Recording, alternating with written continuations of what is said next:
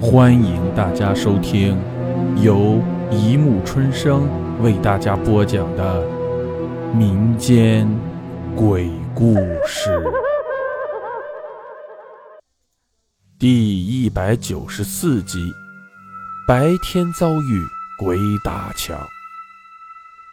关于这世上的灵异怪闻，我一直抱着敬而远之的态度，不支持，但也不反对。听到有人在那里讲些离奇遭遇，也不过是一笑置之。不过，有的时候，当那些古怪的遭遇降临到自己身上的时候，却由不得你信或者不信了。我家住在北京近郊，二零零零年那时候，公交系统还没有现在这样发达。每天上学都要骑上十几分钟的车赶到汽车总站，早上七点十分开始早自习，每天大概一个小时的车程，再加上等车的时间，也就是早上六点就要从家里出来了。从我家到车站的这段路，途经一个小村落，剩下的地方就是稻田和小树林。一路上安安静静，难得见到个人影。到冬天的时候，下雪的日子不能骑车，就要步行上学。不到五点就从家出去。小孩子不知道怕，就是见到什么都会上去看一眼。我到现在还记得躺在树林里那个皮肤白的吓人的男子，当时以为他是喝醉了酒，不过。晚上回家，听妈妈说，警车在那里停了一天了。这算不上什么怪事情了。对于我来说，赶路发生的怪事，最最让我心惊胆战的，就是高三那年。那年深秋，六点来钟的时候，天已经蒙蒙亮了。那天早上大雾，很少见的大雾。而且是我最怕的那种大雾，两米外的景色已经全部被一层白色所代替了。我开始骑车上路，因为下雾的缘故，我比往常早走了大概十分钟，也就是差十分钟六点从家里出来的。开始的时候，我是在柏油马路上骑车。隐隐约约还能看得到亮着灯的汽车在我身边经过。等到过了一阵子，雾变得尤其大，大到让我看不到马路道边的树的时候，我才发现脚下的路不知道什么时候变成了土地。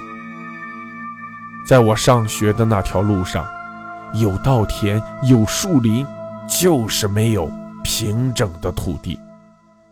我真是不知道自己骑到哪里去了，下了车推着走，还是往前走，一直走了很久，最少有十几分钟。我脚底下的土地还是土地，就是看不到柏油马路的影子。那时候我没有多想别的，就知道上学要迟到了，急得眼泪在眼眶里打转。这个时候。我就突然看到，在我身侧不到一米的地方，有一只脚慢慢的过去了。对，就是一只脚，没看到人，没听到声音，就看到从膝盖下面这一段，剩下的什么也没有看到。当时我什么也不管了，推着车就跟着那只脚走，走了没三步，莫名其妙的。就上到马路上来了，然后呢，等我上车的时候，脚不见了。没过一会儿，眼前的雾一下子散开了，说不上散掉，但至少五米以内是豁然开朗的。那时候看一眼表，时间是六点二十五分。早自习迟到，因为大雾的缘故，老师格外法外开恩了一回。让我顺顺当当的进门上课，一天过得是平平常常。大概九点钟的时候，雾就散掉了。放学回来的时候，我特意骑着车去马路边上转了一圈，找我早上迷路的地方，最后还真找到了。道地和水渠中间大概有一米见方的一块土地，面积最大超不过两平米。就是这么一块地方，我居然推着车转了将近二十分钟。事情到这里还没有完。三天后，在那条水渠中淹死了我们村子里的一个人。不知道为什么，连人带摩托冲进了水渠里，然后就再也没有爬上来。他脚上的鞋在马路上摆了足足一个星期。好了，故事播讲完了，欢迎大家评论、转发、关注，谢谢收听。